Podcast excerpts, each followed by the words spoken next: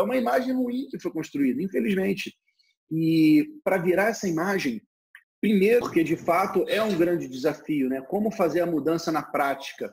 Porque existe uma resistência muito grande do contador, existe uma resistência talvez ainda maior do empresário. E como fazer esse encaixe? Certa vez eu li um, uma matéria, um artigo, eu não sei até que ponto ele ele tá ele é verdadeiro, mas me pareceu uma fonte muito confiável, que ele falava o seguinte, que o contador no Brasil, a profissão do contador surgiu associada à coletoria, né? coletoria de impostos. Quando a coroa portuguesa veio, é, os contadores faziam esse trabalho de coletores, né? de auditores. Então, é, é, foi uma profissão que nasceu, em grande medida, amarrada com o Estado e amarrada com a parte ruim do Estado, que é do imposto. Né? Se é imposto, porque é imposição, não é, algo, não é uma contribuição.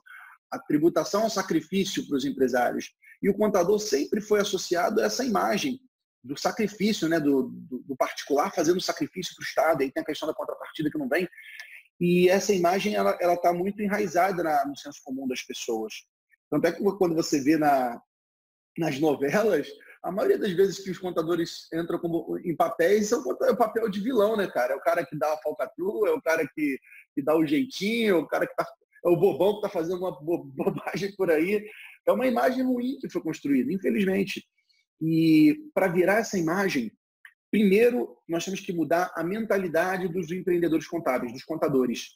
Primeiro, o contador ele precisa se enxergar como alguém capaz de mudar a vida das outras pessoas. Ele precisa ver, se ver como um agente de mudança, como alguém que pode tocar um empresário e fazer ele mudar de direção, de ensinar algo novo para ele, de alertar sobre um risco que ele está correndo ou sobre uma oportunidade que ele podia estar tá explorando.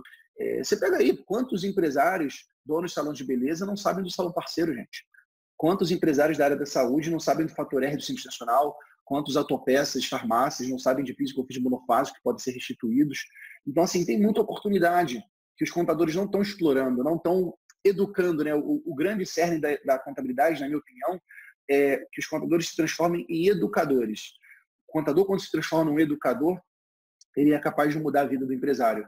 E, nesse sentido, o primeiro ponto é esse, é mudar a mentalidade do contador. O contador se enxergar como alguém que pode educar as outras pessoas. É, e, e, nesse ponto eu tenho trabalhado de disseminar essa mensagem, de mostrar que é possível, de trazer clareza para isso.